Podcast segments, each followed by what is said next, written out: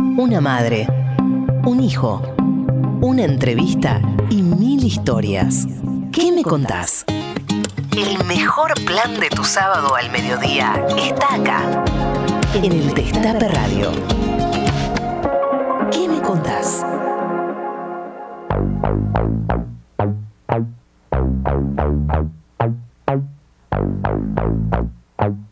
12.06 en la República Argentina, 12 grados 1, subió un poquito la temperatura. Eh, habla Lalo Recanatini, no soy Charlie Pisoni, estoy con la genia, la número uno, la más grande, Tati Almeida. Muy buenos días, Tati Almeida. ¿Dónde estará Pisoni? Se pregunta la gente. Exactamente, exactamente. Ahí anda. Se tomó muy en serio, ¿eh? Lo de militancia y joda. Me parece que es más joda que militancia, Tati. ¿eh? no, bueno, está bien, está bien. Sí, efectivamente, chicos, como todos los sábados de 12 a 13.30 nuestro programa ¿Qué me contás? Eh, pero hoy para mí es un día muy especial, Especial. Muy especial. Hace 48 años que los genocidas asesinos se lo llevaron a uno de mis hijos, a Alejandro. Alejandro tenía 20 años, estaba cursando primer año de medicina, estudiaba, en fin, trabajaba, pero antes que nada era un militante político. Así que, querido hijo, hoy te dedico este programa para vos. Vaya para la memoria de Alejandro y bueno, y para vos, Tati, que sabes que te queremos y me imagino que la audiencia se va a comunicar, se, te va a dejar su cariño y su reconocimiento. Desde las Y es 7 un- de la mañana estoy que está, recibiendo. bueno, me imaginaba. lindo. Y desde Y la eso- noche, hay gente que ya te escribió desde la noche. Sí, justamente. Así que eso ayuda mucho. Bueno, porque te queremos mucho. mucho, Tati, y este, es- Gracias. sabemos que son fechas difíciles. Así que vamos a pedir a los oyentes que se comuniquen. Hay consigna, pero también te pueden dejar un beso, te pueden dejar un A ver, abrazo. ¿Qué consigna tenemos hoy? Hoy tenemos un programa muy especial por varias razones, entre ellas el invitado del día de Hoy, que es Mr. Radio. O sea, usted se imagina una radio, bueno, ahora es mucho más que eso, pero hace 20 años que es sinónimo de muy buena radio. Hablamos de Julito Leiva. Un ídolo para mí, es un, va a ser un honor poder entrevistarlo en el día de hoy. Y la gente también se va a poder comunicar con, con Julio y va a poder responder nuestra consigna del día de hoy, que es ¿qué programa de radio es el que más te marcó o el que más te acordás? Más Así vale que... digan que me contás, ¿eh? ya bueno, ya están amenazados, así que se comunican al 11 25 80 93 60 y nos contestan qué programa de radio es el que más te marcó o el que más recordás. También se pueden comunicar a nuestras redes, arroba que me contás en Twitter, Facebook e Instagram. Y hay un mensaje para los suscriptores del Destape, Tati. A ver. La Feria del Destape sigue creciendo. Se creó la Bolsa de Empleo del Destape, ¿Qué un tal? espacio para seguir apoyándonos entre compañeros. ¿Estás buscando trabajo? Subí tu perfil a postulantes. ¿Estás buscando personal? Subí tu anuncio a contrataciones. Confianza y apoyo mutuo lo puedes encontrar en todas las redes del Destape. Y quienes participan con la consigna del día de hoy. ¿Qué programa de radio te marcó y por qué o cuál o qué cosa particularmente? ¿Sabes que se pueden ganar, Tati? Una cena en la Capitana, una cena de los queridos compañeros de La Capitana, Qué- Bodegón y Bermutería. ¿A dónde acá? En Almagro, cerquita, Guardia Vieja 4446.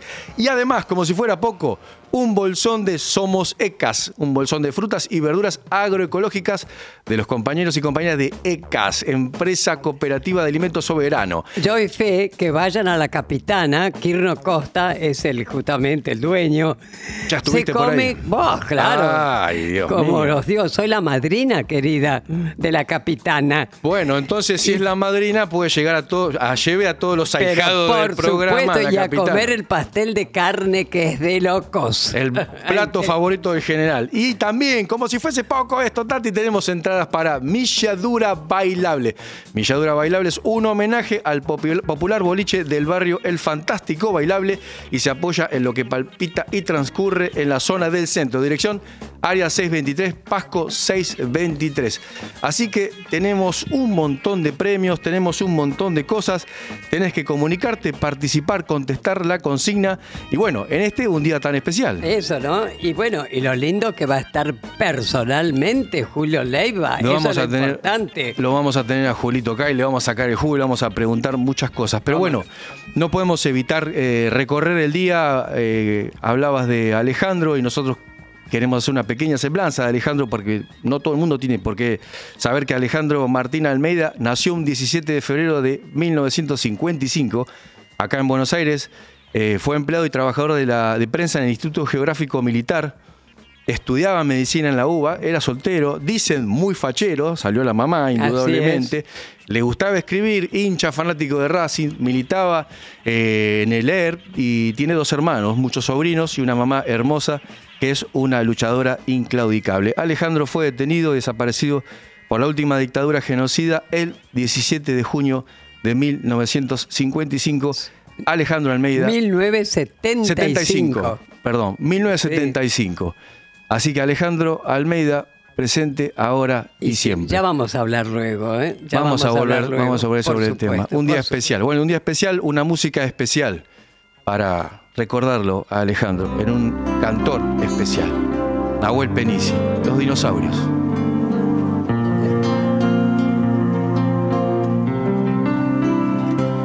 Los amigos del barrio pueden desaparecer los cantores de radio pueden desaparecer. Los que están en los diarios pueden desaparecer. La persona que amas puede desaparecer. Los que están en el aire pueden desaparecer en el aire. Los que están en la calle pueden desaparecer en la calle. Los amigos del barrio pueden desaparecer, pero los dinosaurios van a desaparecer.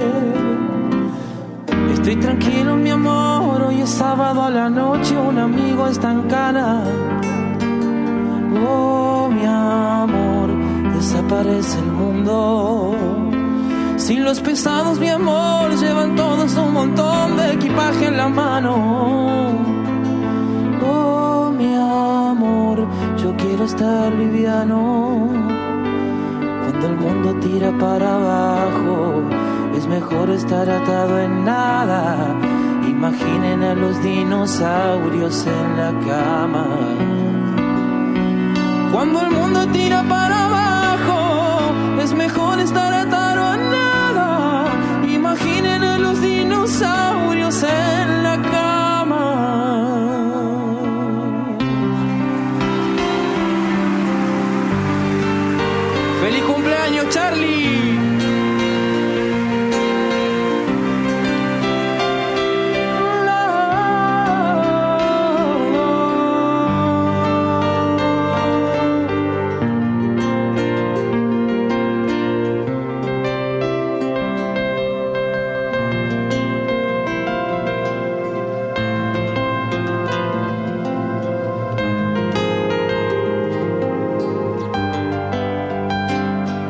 Los amigos del barrio pueden desaparecer.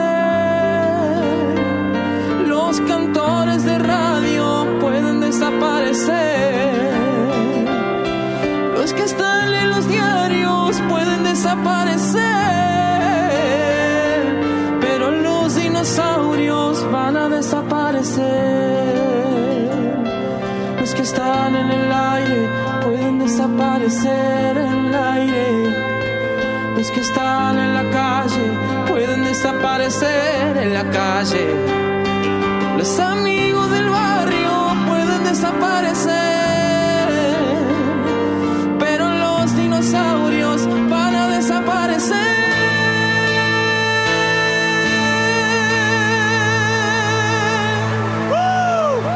Escuchar todo lo que hay para decir. ¿Qué me contás? Hay una nueva obra social de la ciudad de Buenos Aires, una OSVA que crece a diario pensando en sus afiliados y afiliadas. Conoce todas las prestaciones ingresando a www.osva.org.ar. OSVA, cuidamos lo más importante, tu salud y la de tus seres queridos. Un pañuelo como bandera y Santos en remera. ¿Qué me contás? Tati Almeida, Charlie Pisoni y vos. Sí, vos. ¿Qué me contás? Thank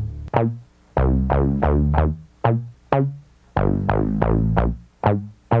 12.16 en la ciudad de Buenos Aires, la consigna de hoy. ¿Qué programa de radio te marcó y por qué o quién o qué o qué, lo que usted quiera?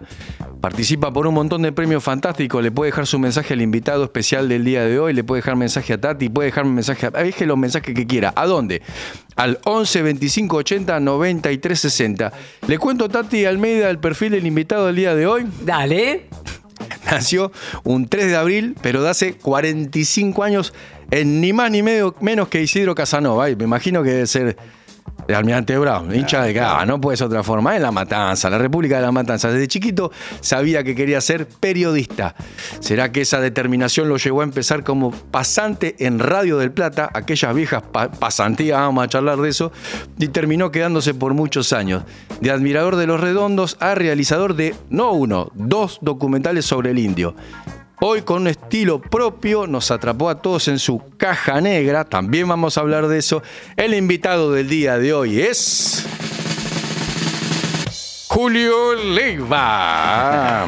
Bienvenido. Julito, un gustazo para nosotros tenerte Qué acá. lindo, un gustazo Julio. estar con ustedes. Hola Tati. Además sabemos que es la primera vez que venís a la radio, Sí, a esta radio. esta es la primera vez que, que vengo y la verdad que está muy linda, está muy hermoso todo. ¿eh? Sí, realmente. Por fin una radio que no hay escalera. Vos no te imaginás la otra. La vieja lucha de Tati. Eso, bueno, bueno, estaba perfecto. Bueno, mi querido, sabés que nuestro programa se llama ¿Qué me contás? Claro. Así que nos vas a contar muchas Lo que vos cosas. quieras, sobre Tati. vos. Por ejemplo, y esta vez te toca a vos. Sí. ¿Estás para romper el hielo, Julio? Sí, estoy, estoy preparadísimo, lo que vos quieras. Me bárbaro. Eh, siempre estás de este lado. Ahora queremos preguntarte nosotros y conocer muchas cosas tuyas. Sos de Isidro Casanova, contaros cómo fue, digamos, tu infancia, toda, toda, toda tu vida allá en tus pagos. En mis pagos. Eh, vengo de una familia, mi papá metalúrgico, mi mamá almacenera, eh, de un barrio, nada, humilde de Isidro Casanova, y donde fui creciendo, donde hice la primaria en el colegio público, la secundaria en San Justo, en colegio público también, y, y ahí en eso... No sé muy bien por qué, yo creo que por mi papá que me dejaba el diario arriba del mostrador y Mirá. porque ponía... ¿Qué diario, Leiva? Y sabes que compraba el Crónica, y yo creo que por eso me, me lo agarraba, porque era fácil de, le- de leer, ¿viste? Claro. Uy, de lectura rápida. Y, y después, bueno, veía la tele, yo me colgaba con él mirando, y yo creo que de ahí vi- vino un poco.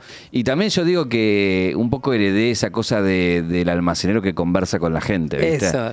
Viste que en, los negocios eh, te enterás del bar. Es más, a veces uno no va a comprar, va nomás que a charlar. Sí, a enterarse, ¿viste? Ahora, ¿qué pasó? ¿Qué, qué bueno? Y bueno, yo creo que viene un poco de ahí el gen. Y después, bueno, me puse a estudiar, me recibí, hice periodismo, hice producción y, y bueno, empecé a, a- a trabajar. Y, y esto no es menor. Eh, cuando no tenés contacto, cuando no venía una familia, Claro. eh, es mucho más difícil, ¿viste? Imaginarse trabajando. Entonces ya cuando empecé a trabajar y a cobrar por, por lo que me gustaba hacer, para mí ya fue un gran triunfo, digamos. ¿Qué te ¿no? parece? Además, mérito propio tuyo. Total, total, total. 100%, Pero ¿eh? aparte, eh, que con esto, Tati, también hay. obviamente que hay un mérito en uno, pero hay un mérito en los que lo acompañan a uno, ¿no? En, en los papás que. Tu que familia. Claro, Ah. que confían, en los amigos que te apoyan, en las personas que están cerca tuya y, y- y te van a- allanando el camino para que sea más fácil. ¿no? Exacto, exacto. ¿Y cómo fue? La, eh, ¿Hubo apoyo ahí de la familia en la vocación, Julio? Sí, en ese sentido fueron hacer lo que quieras, que nosotros vamos a estar ahí y nunca, todo lo contrario, siempre fue apoyo, nunca un, Claro. un pero ¿qué es eso? ¿Por Vas a pasar ¿Qué? hambre, No, hijo. nada, nada, nada. En ese sentido siempre hubo, hubo apoyo. Un premio de la vida. Hablando premios de la vida, caballero, compartimos premios, Leiva. Quiero que le ¿Qué cuente. premio que compartimos? Eh, Esperanzas de la Patria. No, ¿vos Rotary- también? Sí, Uh, señor. sí, mejor compañero. sí, Eso habla, no de mí, pero de usted habla muy bien. Yo fui la mejor compañera Bueno, en mira, cuarto Tres Toma, año. de mejores, mejores compañeros. Es el mejor premio. Pueden El mandar mejor- una docena de empanadas, entonces. ¿no? Estamos, este, estamos tres mejores compañeros. Bueno, estudiaste en los 90 también. Sí. eh, nosotros somos coetáneos un poco más viejos que usted, pero más o menos por ahí. ¿Cómo, cómo fueron los 90 en La Matanza? No es en cualquier lugar. No, fueron Yo soy de 3 de febrero, digamos, La Matanza, 3 de febrero.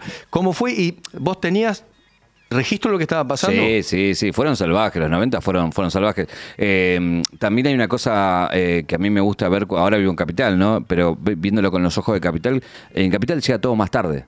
Eh, la crisis del 2001 en La Matanza fue en el 96, en el 95, ahí arranca. Ya ahí no- no daba para claro, más. claro, ya no daba para más. Eh, por ejemplo, a mi papá lo echaron de la, de la metalúrgica en el eso. 94. o ¿En qué sea, empresa? ¿Te acordás qué empresa eh, trabajaba en Wadix, que hacía todas cosas que tenían que ver con eh, eh, cuchillos, tenedores, ollas, ese tipo de cosas, con, con, Con la función, el importación. pulido. Claro, con la importación se, cerró y echaron a todos. Eh, que la otra vez le pregunté, le digo, yo no tengo recuerdo, ¿vos cobraste algo de eso? No cobré un peso y laburó como 25 años en esa empresa. mirá. Era así. Por eso, entonces fue, fueron años co- complicados y para el periodismo también era complicado. Yo me recuerdo estar estudiando y participar de la marcha de cabezas, por ejemplo. Claro. Eh, me recuerdo que, que, bueno, que era todo mucho más, más picante, era, un- era un momento muy salvaje eh, y donde también un momento muy apolítico, ¿no? O sea, un momento donde era un discurso único, no se hablaba mucho de política. Hoy yo festejo que haya disidencia, que haya grieta, Bueno, que haya... quizás política de todo se hablaría, no partidismo, ¿verdad? Sí, pero... Para nuestra generación fue Sí, duro, sí, Tati. Fue, fue Sí. duro, Tati, ¿eh? porque no, no, fue, creo que justamente el trabajo fue ese durante muchos años para que en esos Con años todo ya. mismo, el nihilismo, ¿no? Esto no va a cambiar no va a nunca cambiar más. Y por eso yo también creo que en el rock encontré un poco eso. Ahí está. El rock era quien levantaba esa bandera y después uno, bueno, investigando encontraba, ¿no? Pero, pero bueno, a ustedes mismos se les hacía eh, difícil, Tati, ocupar lugares en los medios, ese Si tipo te de parece, cosas. si te parece. Bueno, Totalmente. escúchame, mi querido, quería ser futbolista, músico y periodista. Sí. Decime, ¿qué pasó con las Soy primeras dos muy ideas? malo, Tati, muy malo para, la- para el fútbol y para la está. música. La pregunta es esa, si llegaste a jugar en algún club o tener una banda propia. No, llegué, ¿Qué me contás? llegué a jugar en Vélez, jugué todas las infantiles en Vélez, llegué a la novena y en la novena se dieron cuenta y ya hasta ahí llegué. Patadura. Ahí llegué. Y la banda no, ni llegué ni siquiera a tocar nada. Entonces, eh, pero yo creo que el periodismo me, me dejó justamente estar cerca de esos lugares que me gustaban, de la música o del fútbol. No sé, tuve, fui al mundial ahora, estuve en Qatar. Claro. ¿En Eh, serio? sí, sí, Ah. hermosa, hermosa Te experiencia. permite vivir cosas que de otro modo hubiese Qué sido para nosotros, por lo menos, Sí, por donde muy venimos, difícil, muy difícil, muy difícil. Así que nada, le, le- le tengo que agradecer al- a la profesión que me dejó llegar a esos lugares. ¿no? Eso, eso. Bueno, antes de la profesión estuvo el estudio, usted pasó por Éter, Pasé por somos, Éter. somos eterianos, pasó Bien. por el círculo de periodistas, no tuve el gusto yo. ¿Qué recuerdo le, le queda de aquellos primeros pasos en no tan distintos? Era un programa que hacíamos de rock en una radio barrial y que le fue muy bien porque en esa época no, no existían esas radios más de rock nacional. La Mega no existía todavía. No. Entonces, eh, todavía hay gente que me escribe de esos años. Qué lindo. Sí, ¿En sí. qué radio estaba, No, era- estuvimos como en tres radios de La Matanza y llegaba a todo lo que era zona oeste. Claro. Eh, y se armó una comunidad muy linda. De hecho, me recuerdo esas cosas locas que tiene la radio, que venía gente a la vereda a escuchar el programa. Mirá. De la radio, digamos. Se venía con la radio, Sí, sí, sí, sí, una pasaba. cosa loquísima. Y hemos hecho fiestas y recitales y demás, y le fue, le fue bárbaro. Y para mí fue una gran escuela eso de, de hacer, eh, errar y aprender, ¿no? Qué bárbaro. Bueno, vos trabajaste con gente muy grosa, ¿no es cierto? Y uno de ellos es Mario Pergolini. Así es. Desde hace un tiempo, no sé por qué, Mario dice que la radio murió. ¿Qué, qué, qué opinión tenés sobre eso? Eh, en, una, en una parte no coincido nada y en otra parte coincido mucho. En la parte que no coincido nada, la radio está más viva que nunca Oh. en el sentido de que hay muchas formas de hacer radio. Cuando yo quería hacer radio era re difícil porque te, o tenías que pagar o que alguien te abra la puerta para entrar a un estudio así y hacer radio. Hoy con un celular se puede hacer radio, se puede subir donde uno quiera.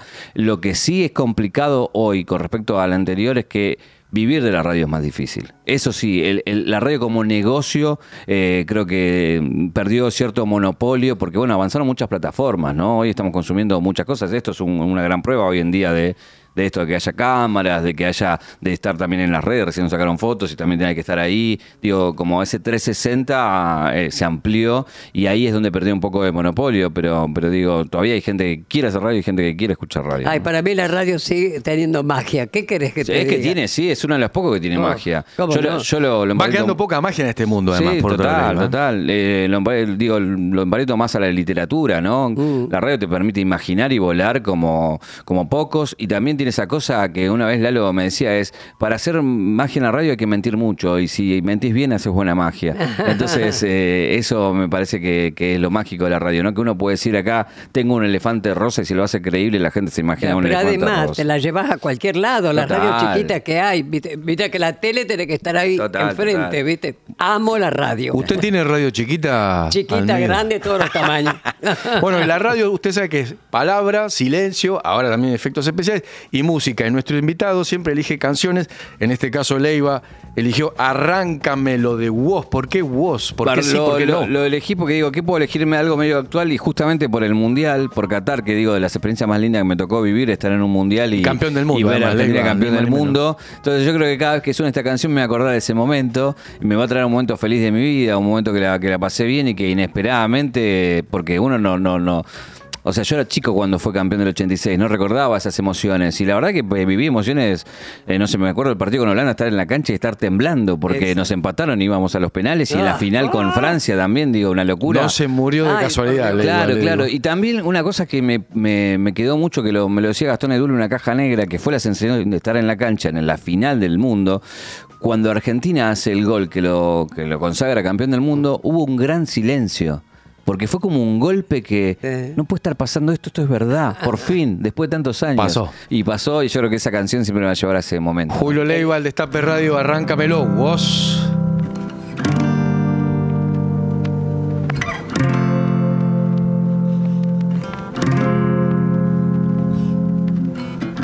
Y no tengo pensado hundirme acá tirado.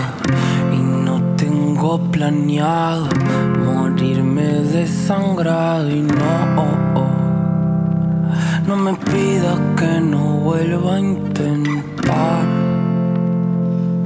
Que las cosas vuelvan a su lugar. Y no tengo pensado hundirme acá tirado. Y no tengo planeado morirme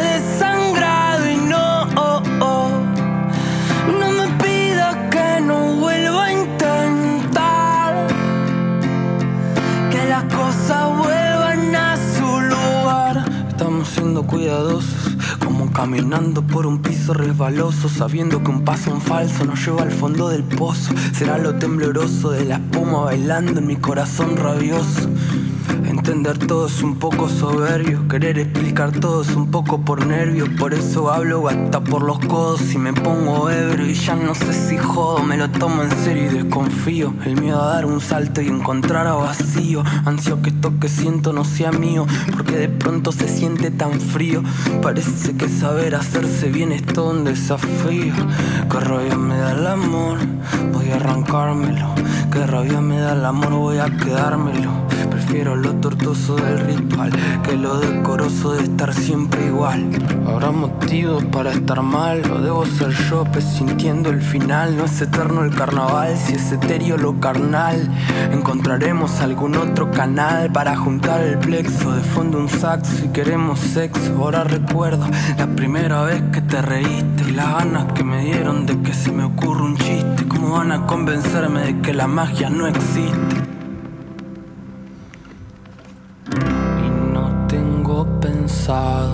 Hundirme acá tirado. Y no tengo planeado morirme desangrado. Y no, no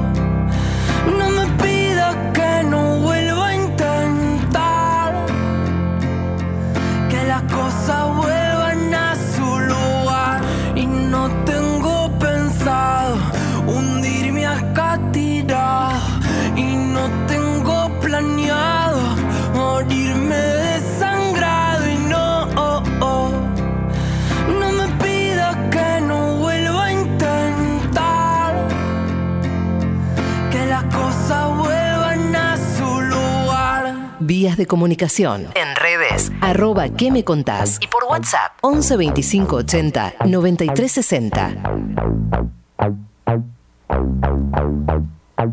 La gente se comunica y dice, Programa de radio que me marcó, acá el mono quemero de la paternal, mono, eh, Radio Bangkok, claramente. o la Y señora, la también señora. mucho Tutti Frutti, Cabeza de Pescado, Radio Pirado con Lalo, pero ya en Radio del Plata. Impresionante. Después hay varios más, pero bueno, esos marcaron una tendencia. Grandes programas, Leiva. ¿eh? No, Coincidirá tremendo. usted Sí, conmigo. total, total. A ver qué más dice la gente por ahí. Hola, buen día, Tati, Buen buen día. día, Charlie. Soy Flavio del Bolsón y a mí el programa que me, me marcó fue el parquímetro de Fernando Peña. hace más de 20 años atrás y me explotó la cabeza. Esa creatividad, esa locura, esa esquizofrenia. Eh, un artista increíble. Acá nos apunta Gracias. Nico, aniversario de Peña. Mira. Buen recuerdo, buen programa. El sol del verano me ayuda en la soledad, porque la transpiración se confunde con las lágrimas, y a veces no me doy cuenta que estoy llorando. Pero en invierno, compañera, en invierno, ¿cómo hago? De Alejandro Almeida, mi, mi poema favorito de él. Te Gracias. mando un abrazo enorme, enorme. Tati, Gracias. eh, Félix acá de, de Villa Santa Rita. Un abrazote enorme para todo el equipo también. Muchas ¿Cómo te gracias, quiere la gente, Tati? Gracias. eh? ¿Cómo te quiere? Uh. ¿Seguimos? Está difícil Seguimos. hoy, ¿eh? Vamos, vamos, vamos que te puede. Bueno, mi querido, sigamos con Vamos, Tati. ¿Qué me contás? ¿Qué análisis podés hacer hoy del periodismo, del periodismo actual? Eh, la verdad que un poco me fui separando de eso porque justamente me pareció que, el periodismo actual dejó de hacer periodismo. Eh, hubo mucha operación en el medio, mucho vedetismo de los periodistas. Eh, creo que la ausencia de justicia hizo que la gente depositara en los periodistas el poder este, de, de decidir algunas cosas eh, en cuanto a la condena social y, y bueno, y nada, como un periodista muy en primer plano y eso eh, no es lo que yo consumí para ser periodista y un poco me harté un poco de eso y, y dejé de, de- de- de querer estar en, so- en esos lugares y de trabajar para ese tipo de, gente. ¿Cuándo pasó eso, Julio? Em, Tengo Yo la que lo- yo sensación. creo que ¿no? los 90 fue, fueron los 90 y creo que la- con la explosión del cable fue, fue peor. Eh, y, y hoy creo que hay, y celebro muchos pibes y pibas que están haciendo cosas en, en redes, en YouTube, en, en Twitch, que, que están recuperando un poco eh, esa cosa más de de, de cosa orgánica, de cosa genuina, de interés real y de que no es una impostación por o, o por cual tal cosa, digamos, ¿no? Entonces me parece que ahí hay, hay mucho de novedad y de hecho a mí mismo me pasa que cuando arranqué Caja Negra con las entrevistas, por ejemplo, eh, yo venía con el manual de que había que ser incisivo, había que incomodar al entrevistado y la gente me decía, No. lo- los mismos chicos me decían, ¿por qué, le, me da- ¿por qué le preguntas eso? Le Pobre digo, tipo, ¿no? Vos me decís que yo puedo hacer eso, toda la vida me dijeron que tengo que hacer eso. No. Y dejé de hacerlo y la verdad para mí fue hermoso porque... Y por eso es un que- éxito, Caja Y por eso, eh, por eso digo, me parece que también eh, las cosas eh, uno no termina de aprender nunca, digamos, y también de saber que los tiempos cambian y que las cosas pueden eh, tomar otro rumbo y, y no porque la moda diga que hay que hacer así, hay que serlo, ¿no? Claro, claro. Y hablando de hacer un montón de cosas, Leiva no solo es un animal de radio, sino que también produce contenido audiovisual de 360. Y si quiere compartimos un archivo, a ver qué dice, qué escucha, qué le pasa. Y la decrepitud no es, un- eh, no es una sobrevida agradable, digo, te, está- que te duele todo, qué sé yo. Y yo estoy en medio, de- evidentemente debo estar entrando en eso, yo tengo Parkinson. Y este, que no es de ahora, lo que pasa es que eh, con, el tiempo empieza a manifestar. A mí no se me manifiesta mucho temblando, sino en, rigidez. Este, esto no lo digan antes de que yo lo diga la noche.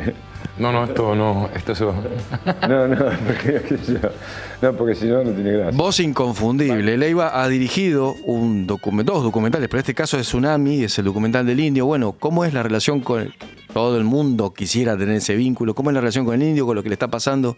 Eh, la verdad, yo te soy sincero, no es que tengo relación con el indio. Eh, tuve la suerte de proponer este documental en el momento justo que entendía que el indio iba a querer hablar por primera vez frente a cámara, que era una cosa loquísima y que creo que el- uno de los mayores logros periodísticos de mi vida es poder ser parte de un proyecto que logró eso y dejar ese legado, dejar una imagen, dejar una entrevista, dejar un testimonio de, un artista quizás de los más grandes de, la cultura de nuestro país eh, a nivel histórico, digamos.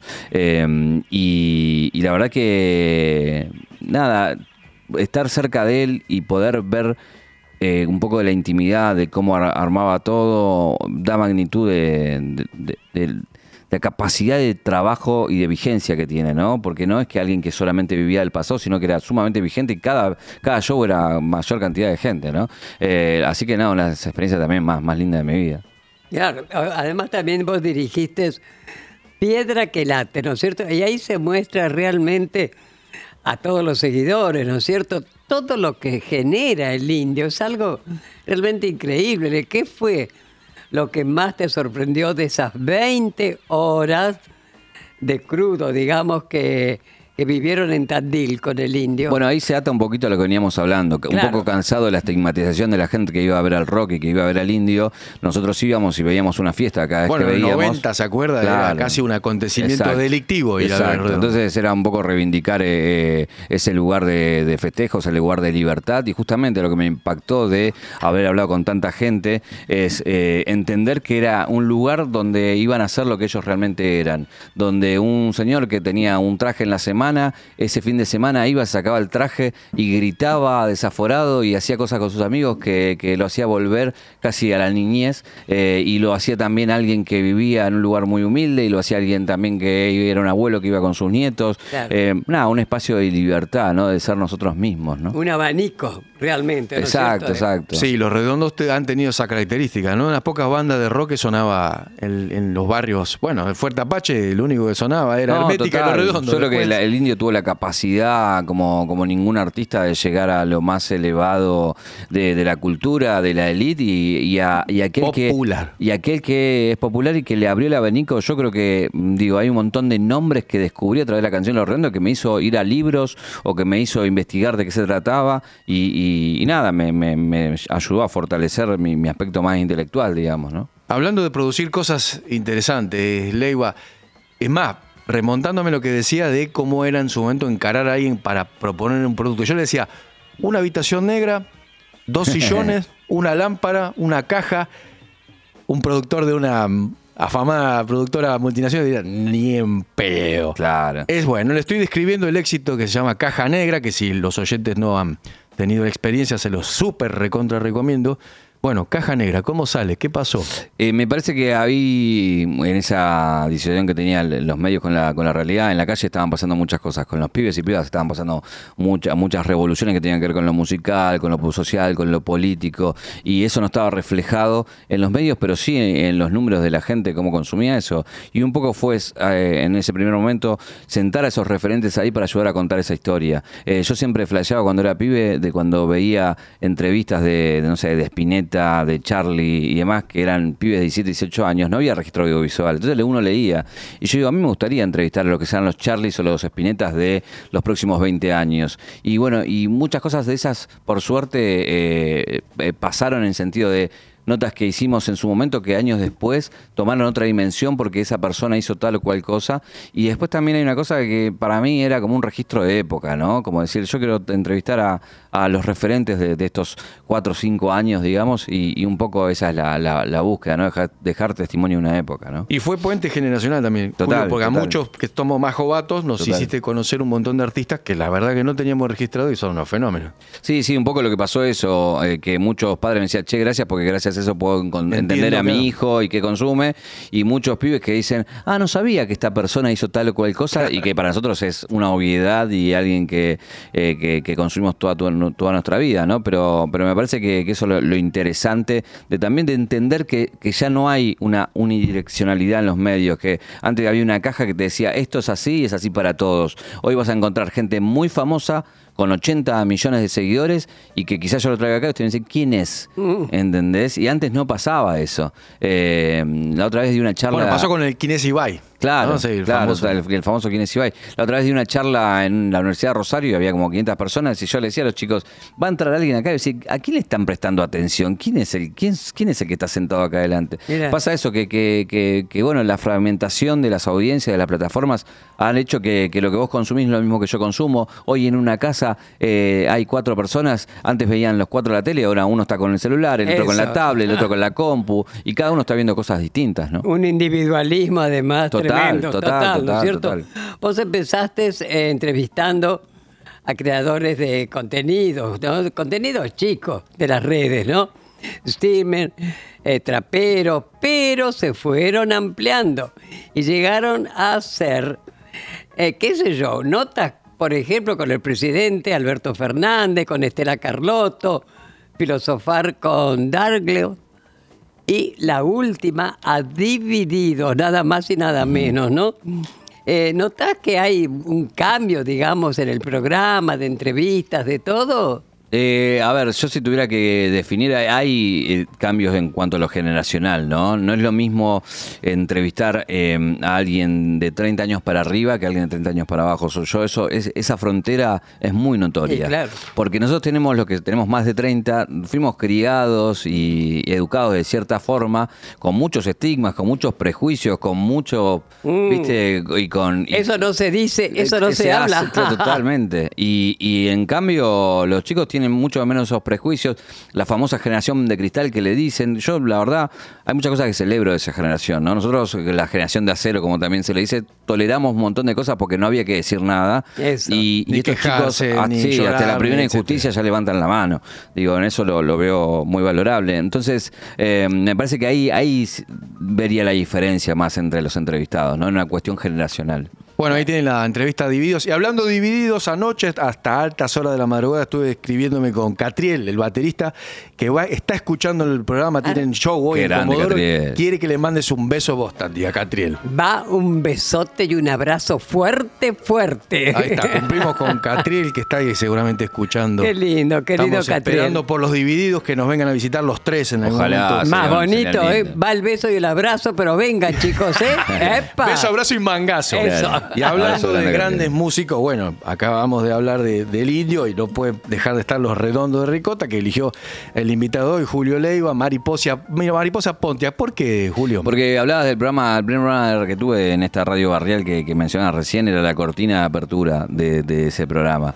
Eh, y también ah, para mí me representa años... eh, nada, Nuestras li- casas suburbanas. Claro, total, y años lindos en el sentido de que, que siempre trato de volver a eso, ¿no? A De cuando hacía las cosas por hacerlas, sin esperar nada a cambio, si solamente el hecho de disfrutar, y esta cortina me remite a eso, ¿no? Cuando iba, pagaba un momento en la radio para poder estar y hacer radio, eh, y hoy puedo vivir de esto, y es como siempre me retrae a eso, al que tenía sueños los cumplió eh, y sigue haciendo cosas, ¿no? Julio Leiva, el Destape Radio, Mariposa Pontiac.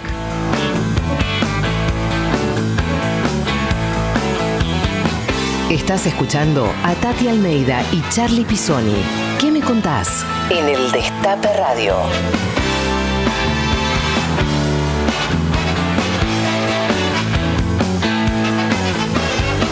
Ven a mi casa suburbana, me obsesiona tu prisión. Ven a mi casa suburbana, me obsesiona tu prisión.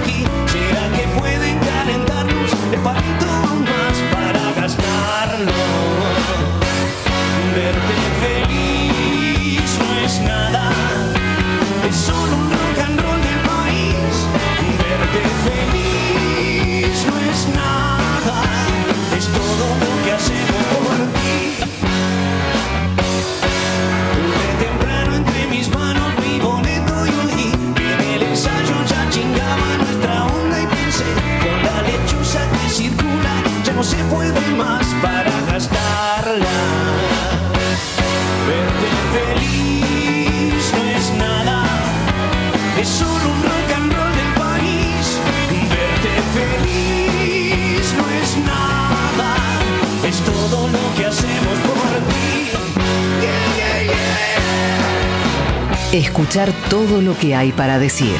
¿Qué me contás? Por un lado, Tati, todo el amor y un abrazo enorme a vos, a tu familia y, en Alejandro a todas las personas que fueran víctimas del terrorismo de Estado, que todavía seguimos padeciendo. Ayer vi, eh, gracias a una recomendación de acá del Destape, eh, la serie que está colgada en YouTube sobre las palomas y las bombas, sobre el atentado en el 55, muy interesante. Y por otro lado, decirles que Julio Leiva eh, me ayudó un montón, me hizo ponerme un refresh con mis alumnos y salvar un poco la distancia generacional con sus entrevistas a la caja negra, que fueron lo más. me desburraron y me pusieron un poco a tono en estos tiempos. Gracias. Gracias a vos por comunicarte y dejarle el mensaje a Julio Leiva. Estamos hablando con ni más ni menos que Julio Leiva. Acá llega el mensaje escrito. Tati dice, querida Tati, un abrazo inmenso.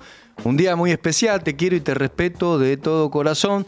Me encanta Julio Leiva. Mire, tiene su fan Leiva. ¿eh? Hace un rato lo escuché como todos los sábados en Cheque en Blanco, que es el programa del que viene muy gentilmente.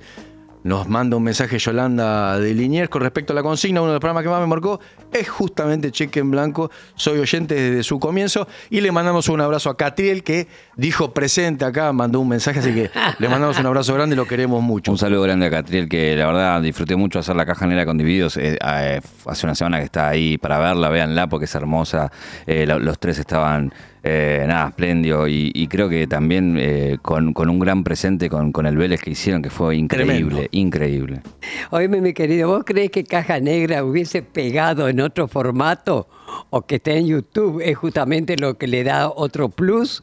Creo que sí, lo de YouTube eh, y con, con el tipo de entrevistados que arrancamos le, le dio un plus, pero aún así, o, por ejemplo, en, Spotify, que es el formato audio, viene estando siempre entre los 10 primeros o ahí muy cerca, llegó a estar casi primero también, entonces eh, en otro formato le, le- le ha ido bien. Porque yo creo que, en, definitiva, y lo único que me puedo, ah, digo, como sumar es que, que es una entrevista que está bien hecha, digo, que está trabajada. Eh, yo hoy no voy a esperar hasta el final para decírselo, se lo voy a decir, la entrevista están haciendo ustedes. Se nota que hay un montón de laburo ahí atrás, se nota que hay mucha producción, se nota que alguien, eh, que ustedes se preocuparon, que este equipo laburó para hacer algo. Y yo creo que eh, el- lo único que puedo decir de Caja Negra es que cada entrevista que hago también le meto mucho trabajo. Se nota mucho. Eh, después, después verán los resultados, digo, si algunas son mejores, son peores, pero, pero todas tienen el mismo compromiso a la hora de, de- de- de tratar de hacer la mejor entrevista, ¿no? Julio, hablando, tocaste un tema que a mí me interesa particularmente. ¿Vos eh, crees que el trabajo de productor, productora, productore, coordinador, bueno, todo lo que Sí. implica que muchas veces la gente no lo conoce y que el 95% del trabajo se hace del otro lado? A Nosotros Total. nos toca, cuando estamos de esta parte, más o menos pelotear lo que ya nos prepararon los compañeros. ¿Está reconocido, digo, no solo en términos, si querés, de cartel, sino también en términos económicos? Porque sin productor no, no, hay producto. No, no, el productor cobra, no sé, debe cobrar el 20, el 30%. ¿Por que- qué de los pasa eso. Leiva? Sí, bueno, la desigualdad de, de los medios, ¿no? Así está construido. Eh, pero también hay una cosa de que, que esto se hace en equipo, que los medios en equipo. Justamente creo que eh, estamos con, con poca calidad en los medios porque cada vez hay menos equipo, digamos, menos gente. Eh, y también eh, el productor es el que, de alguna manera, es el que te sostiene para que vos te puedas lucir, digamos.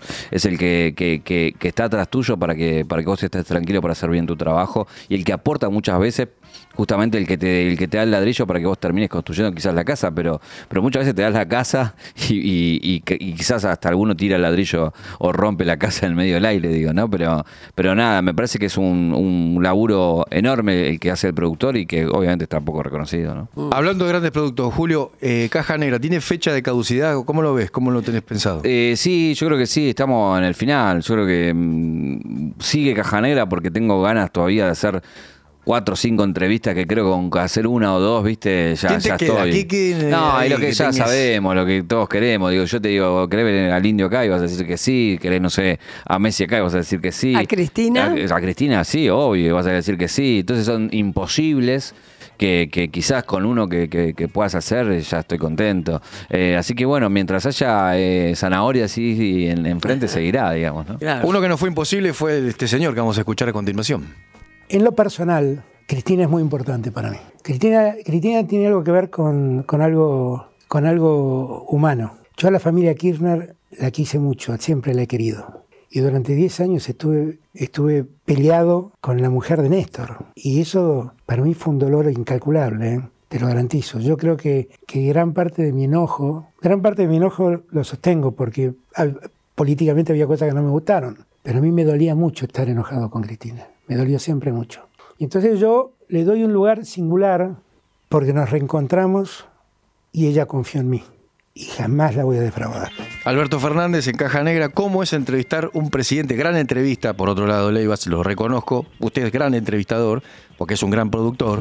¿Cómo es estar ahí con un presidente? Mira, lo lindo de, de esta entrevista fue que fue la primera entrevista en YouTube eh, eh, de un presidente en Argentina. Entonces lo tomamos de ese lugar. Era eh, no solamente un reconocimiento al programa, sino un reconocimiento a que un presidente viniera a un lugar en Internet eh, y considerara, considerara que eso es un lugar de, de influencia, digamos, ¿no? Fue un momento muy particular, un momento que hace rato no daba nota, un momento ahí donde estaba todavía la pandemia y donde estaba con niveles muy altos de popularidad, eh, donde empezaba a resquebraj- resquebraj- resquebrajarse, perdón, ahí lo digo bien, eh, e- esa popularidad. Y viene, hacemos la nota y a los tres días aparece la foto. La famosa foto. De la fiesta. De la fiesta. Y en, e- Ah. y en, y en esa entrevista él niega eh, esos encuentros, digamos, ¿no? Eh, y a partir de ahí, bueno, em- empezó toda su caída, digamos, de, de popularidad, porque, bueno, recordemos que la pandemia, eh, sus índices eran muy altos y, bueno, después pasó todo lo que pasó y... pero bueno, más allá de eso, eh, pa- para mí haber estado a la, a la altura en ese momento de, de entrevistar y que salga bien y, y de ser el primer programa de entrevistas que, que- que lo tenga. Hoy hay muchos programas de entrevistas en, en internet, en YouTube, eh, y para nosotros es como eso, esa cosa de, de poder haber estado ahí eh, y haber hecho ese camino para que, para que muchas cosas pasen hoy, ¿no? Fue una gran compañía en pandemia, Caja Negra. Sí, mucha gente me dice eso, mucha gente me dice eso. Espérate, con respecto a Cristina, Sí. ¿qué le preguntarías? ¿Qué me contás? No, hay un montón de preguntas con Cristina. Me parece que, que mm, le, le- le preguntarías, eh, me parece que lo más difícil de preguntarle es cómo está ella con respecto a su proyecto político. Mm. Con el resultado actual, ¿su proyecto político triunfó o fracasó? Mm. Y si eso le pesa o no le pesa. Eh, básicamente me parece que, que ahí es, es un lugar interesante para entrar, ¿no? Escúchame, querido, justamente se están definiendo las alianzas de cara a octubre.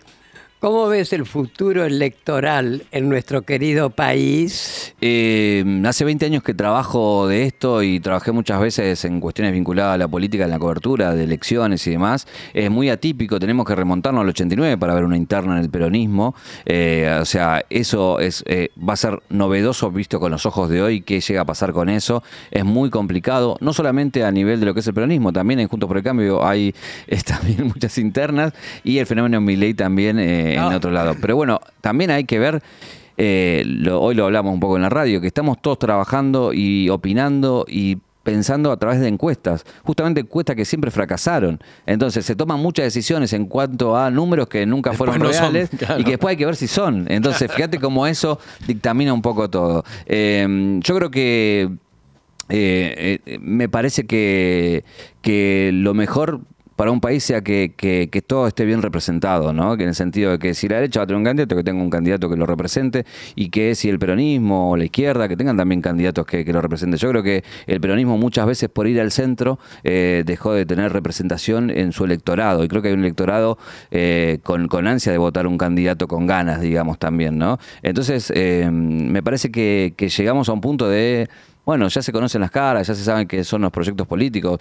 Venimos de dos proyectos medio fallidos, bastante fallidos los dos, tanto de un lado como del otro. Y me parece que, que- que quien esté al mando y quien, eh, quien tome el poder tiene que tomar decisiones. Eh, porque, bueno, justamente me parece que, que hubo mucho de, de- de- de- de- de tomar decisiones malas por un lado y de muchas de no No tomarlas. tomarla. ¿no? No es tiempo para tibios, sería el Exactamente. título. Bueno, que Dios nos ayude. Sí, Escúchame, sí, querido, estamos llegando al final ya de esta entrevista. Nosotros, para nosotros ha sido un placer. Para mí también. Te has sentido cómodo, ¿verdad? sí, hermoso, Bueno, hermoso. escúchame, ¿viste que se llama ¿Qué me contás? Bueno, Sí. nos encantaría que nos contaras alguna anécdota que tendrás miles. Ajá. Dale, contanos alguna anécdota tuya. Eh, hay una anécdota que, a ver, ¿qué puedo contar? Ah, No, ahora hablando de la, de la nota del indio, me parece que hay una anécdota muy, muy linda que es, eh, era la primera vez que él hablaba en una entrevista en cámara. Entonces tenía todo ese peso simbólico. Después de 30 años de carrera, la primera vez que él, que él, que él iba a hablar. Y nosotros sentíamos ese peso. Eso estaba como sobre nosotros, que Uf, estamos ahí en la producción de eso, en la mochila, que eso salga bien. Y también no teníamos referencia. Él se sentaba y no sabíamos cuánto tiempo se iba a quedar en esa entrevista. Ah. Eh, entonces Mario, que era quien entrevistaba y veníamos preparando con la entrevista, en un momento él me dice, ¿voy con todo o, voy despacio? Y yo le digo, mira, es una sola oportunidad, vamos con todo, yo sé que vos vas a poder llevarla bien a la entrevista, que si en todo caso pasa algo en la entrevista vas a poder volver. Y bueno, a los 10 minutos la entrevista ya se pone como muy pesada y tuvimos que parar un rato ¡Epa! para acomodar cosas y me dice, no, viste que no, no, tranquilo que vas a llevar bien. Bueno, cuestión que la entrevista salió, salió muy bien. Ah, sí. Pero lo loco que pasó que había cuatro o cinco personas por afuera de la entrevista, que era un seguridad, un productor mío, otro realizador. Termina la entrevista y automáticamente se largan a llorar. Y eso fue un poco Fuerte, mostraba. no pasa eso. Claro, Oh. mostraba como, como la tensión que había en el aire con ese momento histórico, ¿no? Qué bárbaro. Eh, y de hecho, la otra vez yo puse como una historia en Instagram preguntando cuál fue la entrevista que más les gustó en su vida. Y te digo que esa entrevista fue la más ¿Ah, mencionada. Sí, sí, tuvo un gran porcentaje. Qué maravilla. Bueno, mi querido, gracias No, gracias a vos, por habernos acompañado, además personalmente. Que no es menor. ¿Eh? Que no es menor, ¿Qué te parece? que vengan Así acá que, a visitarnos. Un placer, querido, y acordate el mensaje al indio, ¿eh? Esta terrible llegue. Es el mangazo Almeida, Eso. no te vas a zafar. Bueno, Bueno. acá sabés Julio, Julio Leiva, elige el entrevistado tres canciones, la tercera canción es, es final, el final es donde partí de la renga. ¿Por qué? Eh, porque también es, eh, la otra vez en la nota con Divididos hablamos un poco de, de- de la renga, de la reivindicación que, que, que ellos Moyo le regaló su guitarra, Esa ¿verdad? guitarra que justamente en este, en este disco está esa guitarra. eh, y también em, pues, forma parte de mi historia, digo, me parece una banda con mucho compromiso, con una coherencia intachable, así como Divididos a través de los años, eh, también como Los Redondos. Entonces me parece que esa también independencia por muchos momentos y de sostener eh, la misma historia, la misma familia, la misma gente, es eso, la historia de, de gente que hizo la suya y no claudicó ante nada y le fue bárbaro. Eh, y también es otra muestra de que si uno hace lo que quiere y va por el camino que quiere, también puede lograr cosas que no siempre hay que arrodillarse para lograrlo y me parece que eso, eh, de, de triunfar de pie, es, es una gran enseñanza que deja la renga. Julio. Leiva, señoras y señores, la renga. El final es donde partí de esta perradio. ¿Qué me contás?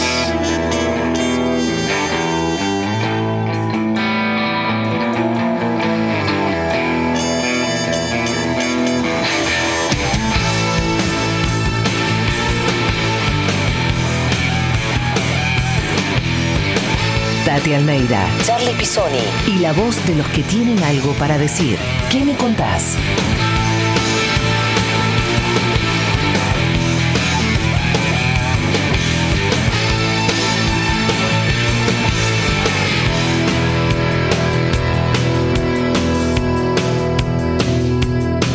Déjame qué hay para saborear esta vuelta. La carta no está siempre a tu alcance en los matutinos. Loco de pensar que se discute el poder y la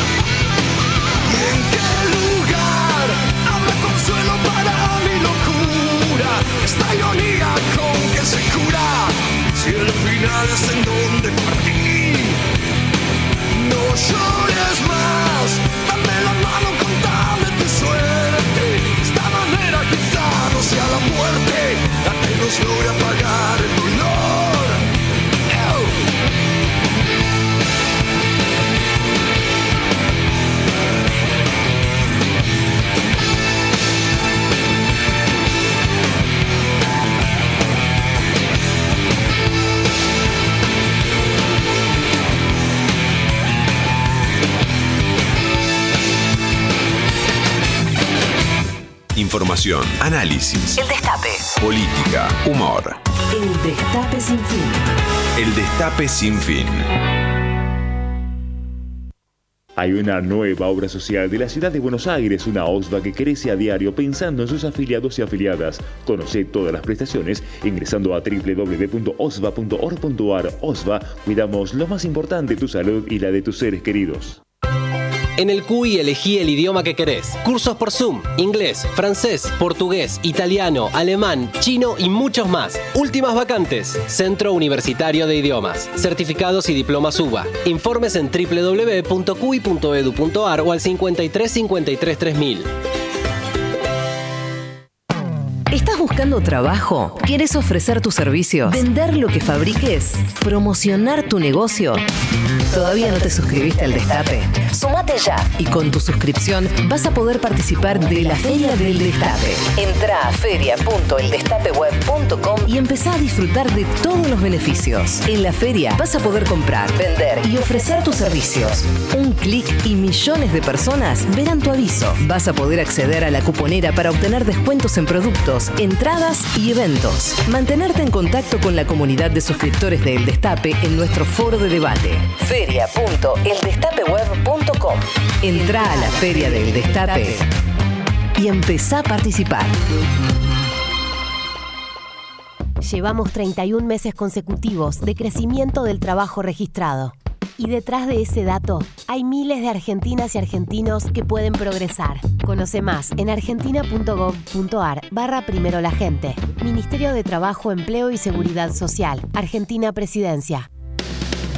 Con 24 nuevas escuelas, con dos nuevos hospitales, con nuevas obras en cada barrio, con ocho nuevos polideportivos. Seguimos haciendo el pilar que queremos y vamos por mucho más. Vamos por mucha más educación. Vamos por mucha más salud, muchas más obras, deporte y más trabajo. En Pilar vamos por mucho más Pilar presente con futuro. El Destape Radio. El Destape Radio. 1073 FM. Con el Centro Universitario de la Innovación de La Matanza, las carreras del futuro están a tu alcance. Inscribite en cudi.ar. Sé protagonista de tu futuro. Municipio de La Matanza. Daddy Brieva presenta Super Daddy, el mago del tiempo. Historias inolvidables de su infancia hasta nuestros días. Un espejo de su propia vida a plena emoción y carcajada. Sábado 24 de junio en el Teatro Nini Marshall de Tigre. Entradas en boleterías del teatro o por entrada1.com. El mago del tiempo. Info en tiempo real. Opiniones para comprender. Análisis para reflexionar. Un portal. Eldestapeweb.com. Sigamos haciendo historia. El Destape. Información y análisis. Periodismo en primera persona. El Destape sin fin.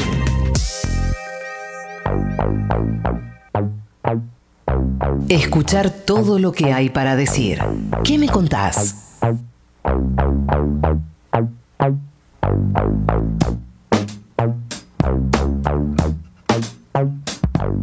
1307 la República Argentina. La temperatura acá en Buenos Aires 13 grados. 13 grados 0 décimas. Y la gente se comunica al 11 25 80 93 60 y nos dice. Chicos, compañeros, como de costumbre, muy feliz de poder escucharles. Eh, una alegría para los fines de semana, muy buena la entrevista y verte feliz es lo más lindo que hay. Abrazo, Cristinita. Gracias por comunicarse. Bueno, Tati, vos sabés que eh, la semana pasada eh, tuvimos el debut de una nueva sección que compartimos acá con nuestro compañero Fede Paso, que es Pasos en la Historia, un- una, una grajea, algo que nos trae un hecho histórico para comentar. Y no sé, bienvenido Fede Pasos a ¿Qué me contás? ¿Qué Muy nos bien. trajiste para esta semana, querido? ¿Cómo andan? Buenos días. Eh, primero que nada, Tati, quiero decir lo que dicen todos los que pasan por, por este espacio, pero que para mí es un orgullo enorme estar compartiendo un ratito con vos. Es mutuo. Es un lujo Es un damos. lujazo enorme para mí, estoy muy contento. Gracias, mi amor. Entonces, bueno, aprovechando que en la semana fue el Día del Escritor en memoria de Lugones y ayer fue el Día del Libro Argentino, eh, aprovechar para repasar algunos libros que eh, toquen el tema del kirchnerismo y que hayan retratado esa época, ¿no? Hay libros de que eh, los peronistas leen pasos. Leen, ¿O son- leen, somos, leen. son- somos todos iletrados. Eh, en este caso es Alpargata, sí, libros también. También, muy Eso, bien. eh, eso. bueno, además estamos en un fin de largo, entonces está bueno para aprovechar, la gente va a tener un poco más tiempo para Día del recomendar. Padre, pueden, rego- pueden regalar bonitos libros. Recomendar algunas lecturas. Va a ser un poco de todo, ¿no? Un salteadito este, por escritos que rememoran, piensan, problematizan los años del kirchnerismo. El kirchnerismo, al ser una expresión pe- peronista del peronismo, abreva en una doctrina que ya está escrita, ya existe, ¿no? Que es la doctrina de Perón. Con lo cual, bueno, no podemos decir que sea una expresión política con una producción intelectual eh, propia a nivel doctrina, ¿no? Un La corpus doctrina ya teórico. existe, claro. Pero hay libros sobre el tema, no es que no los haya, son obras por ahí que tratan problemas de coyuntura de la época, que abrevan quizás en marcos más generalizados que en la conformación de una identidad política nueva. Eh, la cuestión del libro político es todo un mercado en sí, digamos, ¿no? Es un mercado editorial muy grande y bueno, en tiempos de grieta o de, o de momentos de alto, alto momento de confrontación política, como fueron los años del kirchnerismo, porque fue un- fueron procesos políticos Y que se dedicaron a tocar sea. intereses, claro. Este, hubo mucha novedad editorial sobre estos temas, ¿no? También del lado de la oposición, ¿no? Porque ellos también han tenido sus, sus, su- hits. sus hits que por ahí son como un retorno farsesco quizás de lo que fue el periodismo de investigación de los 90, ¿no? Eh, los, los Majul, los Están de oferta, están en los saldos esos libros. Aclaración antes de empezar, esto no es un ranking, no es de mejor a peor. ¿No es el ranking menos. pasos? No, sino Eh. que es simplemente una cuestión por orden cronológico, A no ver. por orden de año de edición. Así que vamos. ¿Escuchó el expresidente Macri las últimas declaraciones que hizo? No, no, tenía- eh, eh, daban los tres chiflados y me gustaba más. Escuchábamos a Aníbal Fernández. El viejo este, Aníbal, que vuelva eh, el viejo Aníbal. Hábil declarante, eh, que escribió eh, Las onceras argentinas y otras yerbas. ¿Qué es eso, Pasos? En 2011. Uno dice sonceras y remite invariablemente Don a, a don Arturo Jaureche, ¿no? Un, uno de los grandes escritores del nacionalismo, eh, un, un peronista, un radical de forja que se hizo peronista en los años de Perón y que en los 60 en los 60, en 1968, escribió su manual de sonceras argentinas, en el cual desarmaba frases del sentido común gorila, ¿no? Que se imponen Y se repiten y se repiten. y se repiten en la sociedad. Y Jaureche escribía en tiempos que todavía no eran eh, de medios masivos de comunicación como ahora, digamos, con este nivel de tecnología de ahora. Entonces, hoy ese tipo de operaciones se replican mucho más. Y qué Aníbal mérito, Fernández- qué mérito el de Jaureche, vaya. Eh, y Aníbal Fernández retomó un poco esa estructura y escribió eh, un manual de sonceras de los años kirchneristas que tiene dos, edi- dos ediciones, la primera de 2011 y la segunda de 2012. Lo escribió mientras era senador eh, nacional en coautoría con, con Carlos Caramelo. Y está bueno para repasar un poquito ese- lo que se decía en ese momento, que sigue ¿no? Eh, ocurriendo. Lamentablemente sigue vigente. Así que bueno, ese es el primero, Sonceras Argentinas y otras yerbas de Aníbal Fernández. Ranking número 2. Vamos con el segundo. repetirla. Bueno, José Pablo Feynman. eh, escribió mucho, José Pablo Feynman dejó una obra enorme. Se lo extraña, Se lo extraña un mucho. montón. Las intervenciones ¿Y cómo? públicas Gran tipo. de José Pablo Feynman se extrañan muchísimo. Yo lo que les traje es El Flaco, Diálogos Irreverentes con Néstor Kirchner, un libro del 2011. Es de los primeros libros escritos tras el fallecimiento de Néstor Kirchner. En este libro, eh, José Pablo, filósofo, un pensador muy importante, siempre tuvo un compromiso destacable con la verdad y con lo que creía eh, justo en su tiempo histórico. Eh, Feynman es uno de esos autores que supo combinar con maestría complejos conocimientos académicos de la filosofía con un lenguaje claro y sencillo y una prosa pasional. Muy pasional la forma de escribir de, de José Pablo Feynman y de tomar posición, ya sea en sus columnas de las contratapas de página 12, como en sus escritos y en sus libros. Eh, Feynman siempre habló desde su subjetividad y desde el énfasis de quien tiene una creencia política muy fuerte, fue uno de los intelectuales este, más destacados que se comprometieron con el kirchnerismo. En este libro recuerda los primeros años del gobierno de Néstor Kirchner, cuando eh, el propio José Pablo fue convocado por el presidente para charlar de política y pedir opiniones desde el lado de un intelectual militante, un intelectual orgánico, bueno, esa diferencia. Eh, No siempre estaban de acuerdo, además. No siempre estaban de acuerdo, discuten mucho, lo cuenta mucho y eh, está bueno para conocer los entretelones de los primeros años del, del gobierno de Néstor. Vamos con el tercero. Número 3. Me suena. Bueno, esto es un libro más eh, académico, quizás publicado des- directamente desde ¿Quién la hablaba? academia. El que hablaba es, por supuesto, Hugo Chávez Frías, ¿no? Este, Enterrando comandante. al Alca. Eh, es un libro del 2016, el que voy a recomendar, se llama El no al Alca 10 años después, la cumbre de Mar del Plata y la integración americana reciente.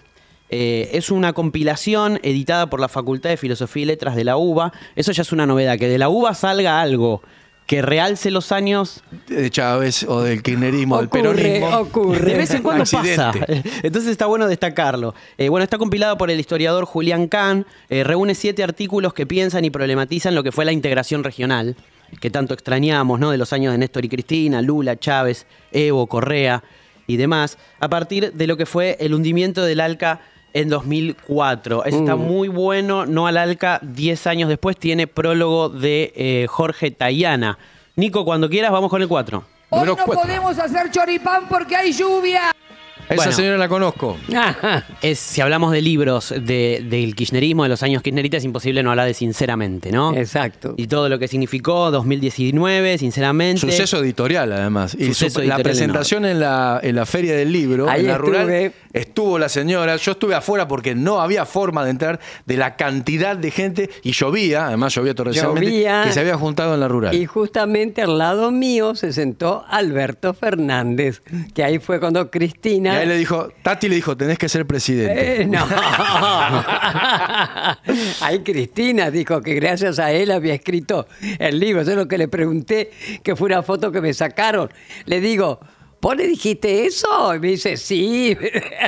Qué nostalgia me da el 2019, che. ¿eh? Ay, sí.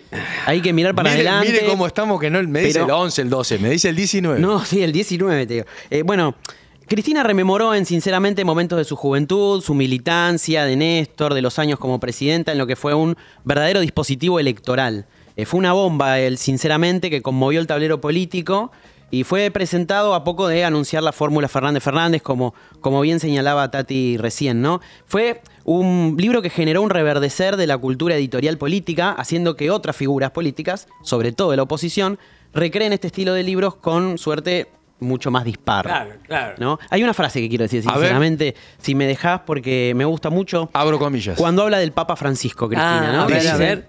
En el primer almuerzo, eh, recuerdo que conversamos sobre Néstor y yo le dije a, a Bergoglio, ¿no? Al, al Papa Francisco, ¿sabe qué creo que pasó entre ustedes, Jorge? Porque le digo Jorge cuando hablamos y no su santidad, y él obviamente me dice Cristina. En el fondo creo que la Argentina era un país demasiado chico para ustedes dos juntos. Mirá qué Caramba, bueno. ni más ni menos. ¿Qué tal? Número 5. ¿Qué te pasa, Clarín? ¿Eh? Bueno, ¿Qué te pasa? Néstor, el hombre que cambió todo de 2020, un libro Ya. editado en pandemia, una compilación de Jorge Topo de Voto. Le mandamos un beso al topo que está escuchando ese programa. a 10 años de la pérdida irreparable e inesperada del compañero Néstor. Eh, bueno, se publicó este libro con relatos de distintas figuras políticas, militantes, intelectuales, artistas y demás en el recuerdo de Néstor Kirchner. Eh, es un libro interesante, es un libro que también es uno de los primeros que genera un fenómeno típico del- de, los sucesos editoriales políticos, que es que se viralizan por WhatsApp, en PDF. Eh, eso ha sucedido mucho con Para este libro. dolor de cabeza de los autores. Sí, pero bueno, hay que socializar el conocimiento. Está che. muy bien. Realmente con respecto a Néstor, ¿no? Qué falta que nos hace, Dios mío. Y como lo dije yo, el 24 de marzo siguiente a la desaparición física, ¿no es cierto?, de Néstor, cuando terminamos de leer el todo el, el documento, ¿no?, desde el escenario, yo dije, y tengan en cuenta que a Néstor no lo hemos enterrado, lo hemos sembrado, porque fue así, gracias a Néstor, toda esa juventud que andaba ahí dando vueltas, él lo llamó. Dios mío, Néstor, ¿por qué te fuiste? Ninguna duda. Se lo extraña mucho. Eh, Oh. Paso cinco recomendaciones increíbles. Mañana Día del Padre, no sean laucha, ahí pueden regalar cualquiera de esas cinco recomendaciones. Eso. Después las podemos colgar en las redes, además, las recomendaciones de Paso. Entonces, acá, en ¿Qué me contás? Tuvimos a Fede Pasos haciendo pasos en la historia. Música. ¿Qué me contás? El Destape Radio, 13 y 18.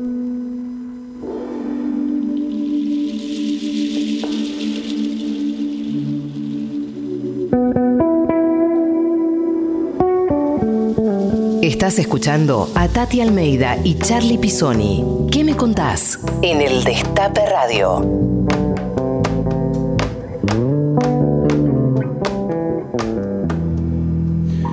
¿Quién dijo que todo está perdido? Yo vengo a ofrecer mi corazón. Tanta sangre que se llevó el río. Yo vengo a ofrecer mi corazón. No será tan fácil, ya sé qué pasa. No será tan simple como pensaba. Como abrir el pecho y sacar el alma. Una cuchillada del amor. Luna de los pobres siempre abierta. Yo vengo a ofrecer mi corazón como un documento inalterable. Yo vengo a ofrecer mi corazón y uniré las puntas de un mismo lazo y me iré tranquilo,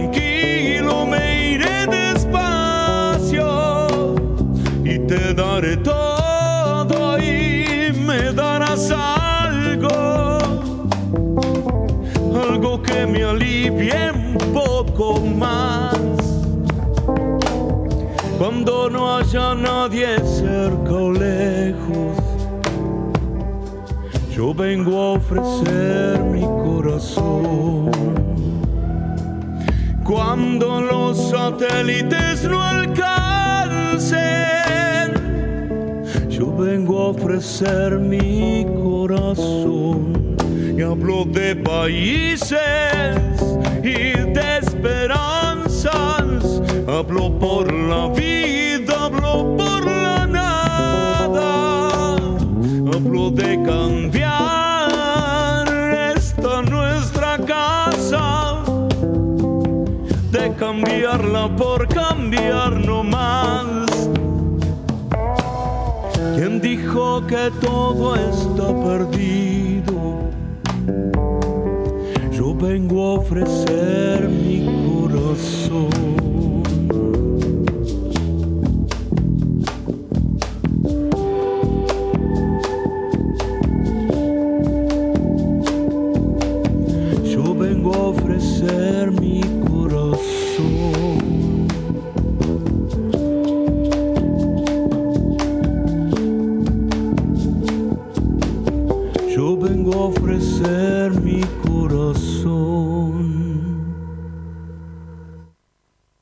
Pañuelo como bandera y Santos en remera.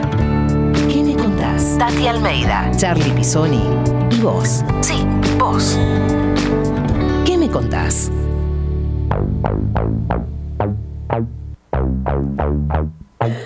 La gente se comunica al 11 25 80 93 60 y nos dice. Soy Charlie desde la clandestinidad y bueno, el programa de radio que más me marcó en realidad es eh, la conductora de radio que más me marcó es Tati Almeida, Pero porque es conductora, estrella, es locutora, es productora, es investigadora y hasta que no le decís que sí, eh, te persigue quema hasta obtener tu sí. Así que mejor periodista que Tati Almeida no hay. Ay, Charlie, no me quieras do- dorar ahora la píldora, ¿eh? Porque no. Te está demasiado halago. me- No, me gracias, gracias, grande. querido, Lo gracias. ¿eh? queremos mucho a, a Charlie y bueno, ya volverá de la clandestinidad. Él, dijo, él mismo dijo la clandestinidad. Tati, tenemos noticias de la semana. Pasan cosas. Ah, no. Siempre pasan Ah, cosas en, Vaya que no. en la República Argentina. Bueno, ahí tenemos este Jujuy, arriba los salarios, abajo la reforma. Docentes, gremios estatales y municipales marcharon y están en una movilización permanente durante toda la semana por las calles de San Salvador de Jujuy bajo la consigna arriba los salarios, abajo la reforma, que en este caso es la reforma impulsada por el gobierno de Morales. Y el jueves, mientras marchaban, puertas adentro de la legislatura, de manera expresa y una, entre gallos y medianoche, se aprobó una reforma constitucional. A escondidas, querido, a escondidas. ¿eh? Realmente es lamentable lo que este Morales, lo único que tiene de moral es el apellido y nada más. Es lamentable, Dios mío, cómo está eh, eh, reprimiendo. Mirá, hoy sin falta fue también, se llevaron presos, gracias a Dios ya, ya está Sí. afuera, ¿no es cierto? Pero, ¿cómo los reprime? Es un tirano, realmente. Yo no sé, sinceramente, ¿no? De qué manera legalmente podemos realmente decirle basta, se lo Y estamos posiblemente diciendo. sea parte de alguna de las fórmulas electorales que Ah. se presente. O sea, es una muestra de lo que posiblemente joya. se venga. Mirá qué joya, ¿no? Tremendo. Así que estamos repudiando. Mandamos nosotros un comunicado a la mesa de organismos muy fuerte, ¿no? Apoyando desde ya todo ese. Fue, fue una pueblada la que hizo el, el pueblo jujeño. Fue una sigue. maravilla. Y lo siguen haciendo. Mis colegas docentes, además, ¿no? Estupendo, realmente. Bueno, tenemos eh, aniversario, ayer se cumplió un nuevo aniversario del bombardeo de la Plaza de Ah. Mayo, el acto terrorista, porque ese es, señoras y señores, el acto terrorista más terrible que vivió este país. Después hay otros terribles, pero ese es el más terrible y se habla muy fue poco. Tremendo, tremendo en el año 55, porque realmente bombardearon la Argentina. Mentira, que era que querían matarlo a Perón. Vos viste que bombardearon una cantidad de lugares donde murió tanta Niños, gente mujeres, inocente. gente que pasaba por ahí. Y todos, claro, se exiliaron en Uruguay, ¿viste? Ah, sí, los grandes. No, realmente ahora fue hermoso el acto, ¿eh? Hermoso. Muy cálido, mucha gente. Y vos, desde el escenario, desde ya te juro, uno veía toda esa fuerza que venía de todos los que estaban allí presentes. Después el, ramo floral, ¿no es cierto?, que dejamos donde está el monumento. Estaba la nieta de uno de los que murieron. Así que realmente fue una cosa muy importante. En realidad lo organizó eh, Alejandro Amor. Este, y bueno, y lo importante es lo que anunció Horacio, yo le digo Horacito, bueno, Horacio Pizagala, este, que son querellantes para pedir justicia y condenar, Por querido, a lo que hicieron, ¿no? Todos los sábados al mediodía, una pregunta recorre el éter. ¿Qué me contás? Bueno, Tatinga, día especial. Abrimos el programa recordando a Alejandro, eh, ¿Qué nos querés compartir? ¿Qué, qué te pasa un día como hoy? Y bueno, justamente todos los días, como yo digo, te imaginas que está Alejandro presente para mí, para, para mis otros hijos, los nietos, ahora las bisnietas, o sea que Alejandro es tío abuelo, siempre está presente, pero como yo digo, pero no está, Lalo, no está. Y eso que dicen que el tiempo cierra las heridas, mentira. Jamás se nos va a cerrar. Duele distinto. Jamás, jamás se nos van a cerrar las heridas como a todos aquellos que han perdido, que los han detenido desaparecidos. En este canto Alejandro. Alejandro tenía 20 años, estaba cursando primer año de medicina, trabajaba. Antes que nada era un militante político, como lo hicieron los 30.000.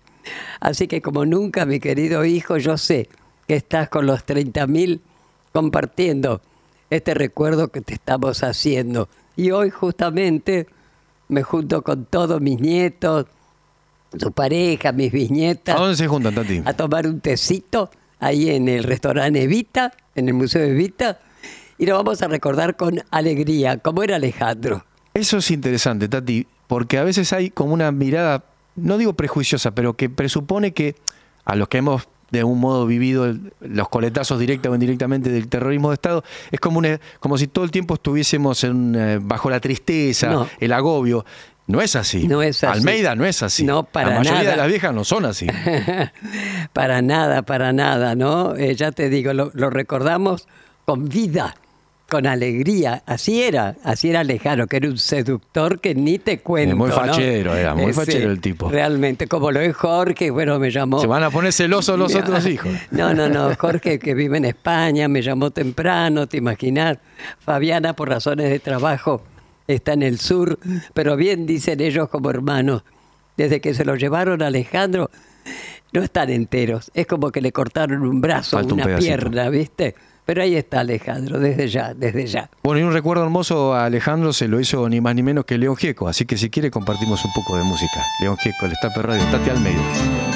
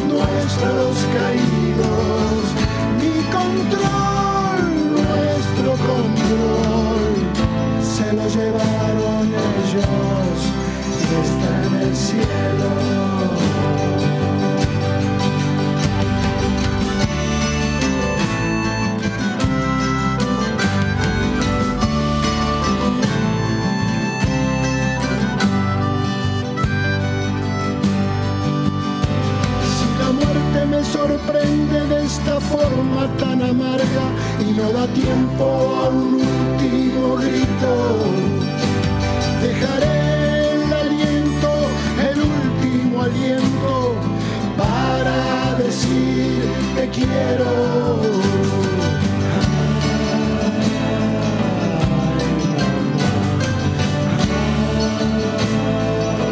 Bueno, fuerte. El estudio, momento muy fuerte. Mire que tengo muchos años de radio, Tati Almeida, ¿eh? pero es difícil. 13.30 en la República Argentina. Este hermoso programa, este hermoso homenaje va llegando a su fin, Tati. Efectivamente, qué lindo. Gracias, chicos, por haberme, como siempre, acompañado. Pero hoy justamente es un día muy especial y este queridísimo León Gieco le puso música, la cantó a una de las 24 poesías que yo encontré al día siguiente que Alejandro había escrito y que yo tampoco sabía que escribía poesías. Así que gracias chicos. Bueno, como todos los sábados, los esperamos el próximo sábado de 12 a 13.30 en nuestro programa ¿Qué me contás? por radio El Destape Radio. Y hay ganadores, Tati, porque la Ay. gente se comunica. Este programa es Dale. tan, tan grosso que regala un montón de cosas. Y tenemos la cena en la capitana, Ana de González Catán. El bolsón de Eca para Walter, que escribió por el WhatsApp. Y entradas para mi milladura, de Félix de Villa Santa Rita. ¿Quiénes hicieron este programa? Nico, el mágico Grimberg en las perillas, Fede Pasos en las redes, la coordinación de la producción periodística Belén Nazar, la producción Carolina Ávila, Candela Incuti, producción general, en este caso reemplazando a Cheli García, Lalo Recanatini, quien les habla, Tati Almeida, no se vayan, ya llega Ulanowski con reunión lo tenemos, cumbre, a ahí, nuestro a querido- los besos estamos con Acá lo Ula. tenemos a nuestro querido Ula, que ya le estamos entregando el programa para que él continúe. Nos vemos el sábado que viene, gracias, chao. Siempre fuimos compañeros de alegrías y tristezas en la escuela y en el bar. Nos volvemos a encontrar el próximo sábado a la misma hora y en el mismo lugar, cuando Tati Almeida y Charlie Pisoni abran la charla preguntando, ¿y vos? ¿Qué me contás?